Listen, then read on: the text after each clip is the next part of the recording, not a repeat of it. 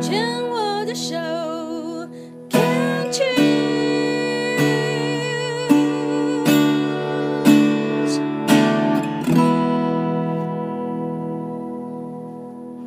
病虫害防治第二段要继续跟小梅聊一聊。上一段讲到了你的工作，那其实为什么会这么琢磨在你的工作上面，还有你自己本身的一个家庭状况？因为我觉得这些都跟生病真的是有一些些相关。你自己认为呢？嗯，我觉得生病哦，家庭，呃，其实我被。生小孩这件事情是还好啦，我觉得应该是大概几嗯，我是倒是没有很，因为还好是我没有跟公婆住，OK，所以其实我跟他见面机会其实也不长，所以其实我觉得这一段也还好。那工作上其实那个年代我也不觉得压力很大，可能就是可能就是那短暂的那个比较忙的时期是会真的有压力，那其实。因为我为什么会呃离癌之后还继续工作，就是觉得哎，刚好刚刚有提到我们呃最忙的时候可能是十月以前，可能就是呃应该是哦那一年我们大概是八九月就不忙，所以刚好就是我生病的那一段时间，嗯、所以我才会，所以那时候其实我做化疗的时候，呃我记得我是礼拜一去化疗，然后我们那个医院需要三天。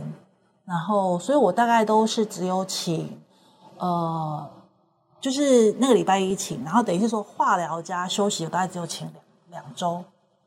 哎，我听你这样讲的时候，你现在回头看看你生命当中发生了很多事情，不管正向的、负向的，生病也好，解，你现在回头看，会不会觉得好像冥冥之中都刚刚好？我觉得还对啊，对不对？应该还对，因为现在有时候我在跟一些年轻的呃学生，或者是一些很困惑的孩子，跟我讲说啊，老师啊，那个 Debbie 姐啊，季啊，那怎么样怎么样怎么样，知道？我知道要用过来人的身份告诉他说啊，那个。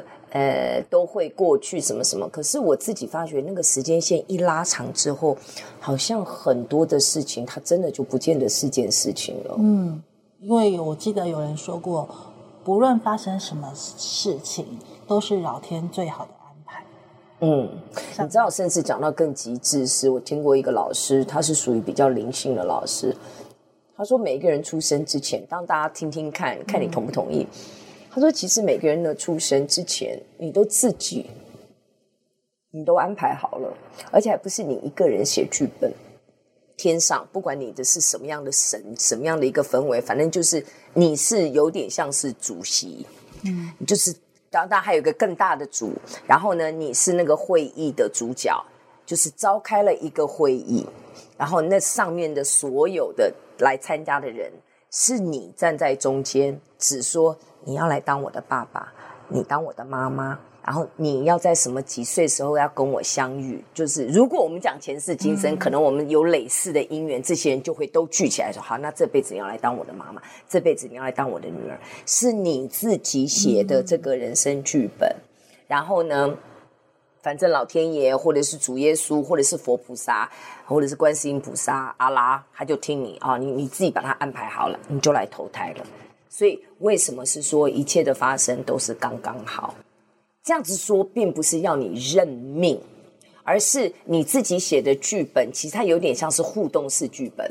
就这个事件发生了，有 A、B、C、D 选择，你要往哪边走？你你选择 A，那就是 A 的发展。然后现在有两个男人、三个男人在你面前，你这三个一定都跟你有关系，是你安排。那你要选择谁？你选择谁？因为除了前世今生你自己先写好的剧本，还有你这个当下你自己个人的态度，嗯、还有你自己想要怎么修炼，写这个功课你就写，然后就是往那个。你认为嘞？我相信，因为我其实不瞒您说，我大概两年前吧，呃，应该是两年前，因为因为我刚好要离职前遇到个同事，嗯，然后他就呃，就是推荐我去上类似类似的课程。哦，真的吗？对对对。然后他讲的是说，刚他刚刚讲说，一切的发生就像刚刚 Debbie 说的，就是都有它的一些脉络可是。然后，可是其实最重要，我去学的状况呢，他是告诉我说，像刚您有提到 A、B、C，就假设有五个方案好了，嗯嗯嗯。那这五个方案你要怎么选？他要求我们是说，像一般人会用去头脑去思考这五个方案，其实用头脑就是不见得是对的。他是说要用你的内在权威。你的内心其实是有一个正确的道路，那怎么去？呃，我们就是在学这怎么去找内在权威，然后找寻最正常的道路。嗯哼，对。那比如说像上课，比如说像像离职这件事情呢，其实是我有问过老师的。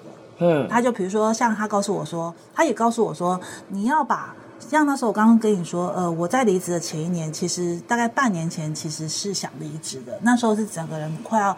我从来在这间公司待那么多年，从来没有崩溃过。那一次是我唯一崩溃，因为我的新的空降的主管，他是那种他会一直叫你做事，可是他什么都不会的人。那所以呢，我后来呢，就是我去，就是有后来我就是调整我的心态，然后就说好，那我就跟你，我就看我能不能把你制服。老娘跟你拼！对，所以后来其实制服完，大概后来，呃，当我心态转换，整个做法就变了。对，然后我就如实，就是后来就是导师也告诉我说，你不能够离职，你一定要撑完。然后我也就是就是多方的，比如说有些呃告告诉我说你要怎么样去做，然后最后我把它做完，然后说，哎，你因为他认为说，其实这件事情，因为我是做一半的，因为人家交给我的是一半，那我没有把它做完的话，其实他说，今天你如果不把这件事情做完，对不起，你还会你还会再承受一次。对啊，没错啊。对，所以后来呢，我就我就调整我的心态，就把它完成。那完成之后呢，老师就说：“哎，比如说我把所有专案都结束了，展览也做了完。然后因为展览到下一次展览其实还有很长的时间，所以其实我已经是呃等于是工程可以升退，所以我就离职。他、嗯、然后老师也说可以离职。那我离职之后呢，不好意思，那个主管半年后也离职，因为他知道所有事情他都没有在做。”而且他没有人帮他 cover 啦，对，所以他就也离职。我觉得我当时是真的走对了，嗯，你知道为什么吗？因为后来呢，就是其实我们后来同事都陆陆续续，就是跟我们同样资深的同事都陆陆续续离职，嗯，后来就是跟公司发生很多不愉快的事情，嗯嗯，嗯，可是我当时是 OK 的，嗯，是非常完美的，但是他们都很羡慕我说，哎，我当时如果再晚一点走，就不是这种情景。我当时的那个 moment 是，所以还是除了呃，像你所说的，你有一位老师在带领你之外，你自己也应该是有你自己的方法跟智慧，才能让这件事情这么的圆满。对，然后那个 timing 就是像我们前面讲的，就是刚刚好。对，我觉得都是刚刚好，嗯，因为后来同事的离职，一直跟公司出现一些状况，比如说呃，跟公司要些什么东西，他们甚至还为了不想给他，还花钱派律师来呢。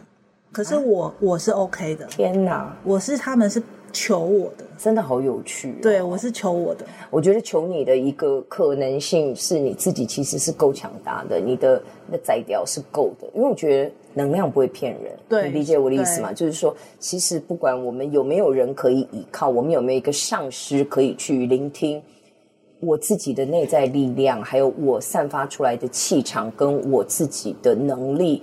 那个是不会骗人的。嗯。你再怎么的外在的虚张声势，觉得你自己很棒，自我感觉良好，可是你你散发出来的气息，跟你真正在做事的行住坐卧所呈现出来，那都是一种表达。嗯。就算你口语讲了一回事，可是你做起来就是不是那回事的时候，那还是没有用。对，好，好哟。那这段我们也先聊到这里，谢谢你哦。嗯